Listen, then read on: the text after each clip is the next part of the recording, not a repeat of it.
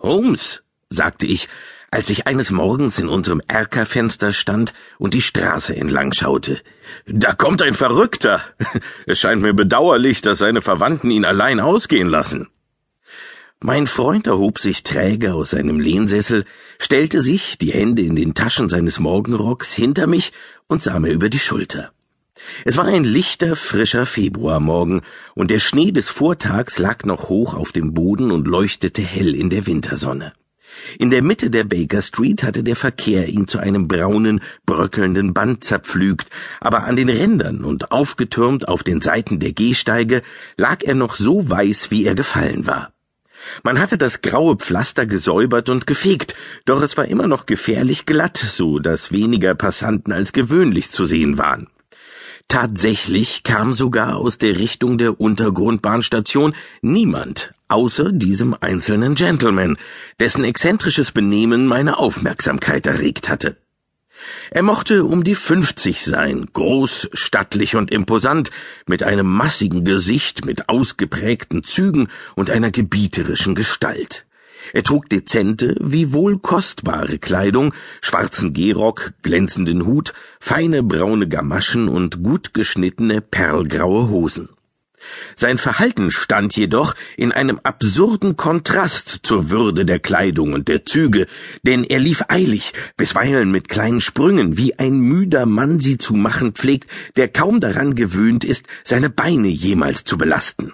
Beim Laufen fuhr er mit den Händen auf und nieder, wackelte mit dem Kopf und verzog sein Gesicht zu den ungewöhnlichsten Grimassen. Was um alles in der Welt mag mit ihm vorgehen? fragte ich. Er schaut zu den Hausnummern auf. Ich glaube, er will zu uns, sagte Holmes. Er rieb sich die Hände. Zu uns? Ja, ich nehme stark an, er kommt, um mich beruflich zu konsultieren. Ich denke, ich erkenne die Symptome. Habe ich es Ihnen nicht gesagt? Noch während er sprach, stürzte sich der Mann keuchend und schnaufend auf unsere Tür und zerrte am Klingelzug, bis das ganze Haus vom Läuten widerhallte. Einige Augenblicke später stand er in unserem Raum, noch immer keuchend, noch immer gestikulierend, aber mit einem so eingegrabenen Ausdruck von Kummer und Verzweiflung in den Augen, dass uns das Lächeln verging und von einem Moment zum anderen zu Entsetzen und Mitleid wurde. Eine ganze Weile brachte er kein Wort heraus, sondern schwankte und zupfte an seinen Haaren, wie einer, den es an die äußersten Grenzen seines Verstandes verschlagen hat. Dann sprang er plötzlich auf und rammte seinen Kopf mit solcher Wucht gegen die Wand, dass wir uns beide auf ihn stürzten und ihn zur Mitte des Raumes rissen. Sherlock Holmes stieß ihn in den Lehnstuhl, setzte sich neben ihn, klopfte ihm auf die Hand und plauderte mit ihm in jenem gelassenen, besänftigenden Tonfall, den er so gut anzuwenden wusste. Sie sind zu mir gekommen, um mir Ihre Geschichte zu erzählen, nicht wahr? sagte er.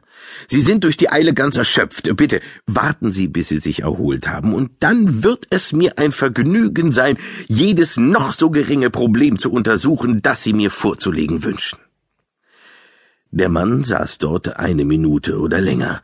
Seine Brust hob und senkte sich, und er rang mit seinen Gefühlen. Dann fuhr er sich mit dem Taschentuch über die Stirn, presste die Lippen zusammen und wandte uns sein Gesicht zu. Zweifellos halten Sie mich für verrückt, sagte er. Ich sehe, dass Sie in großen Schwierigkeiten gewesen sind, gab Holmes zurück.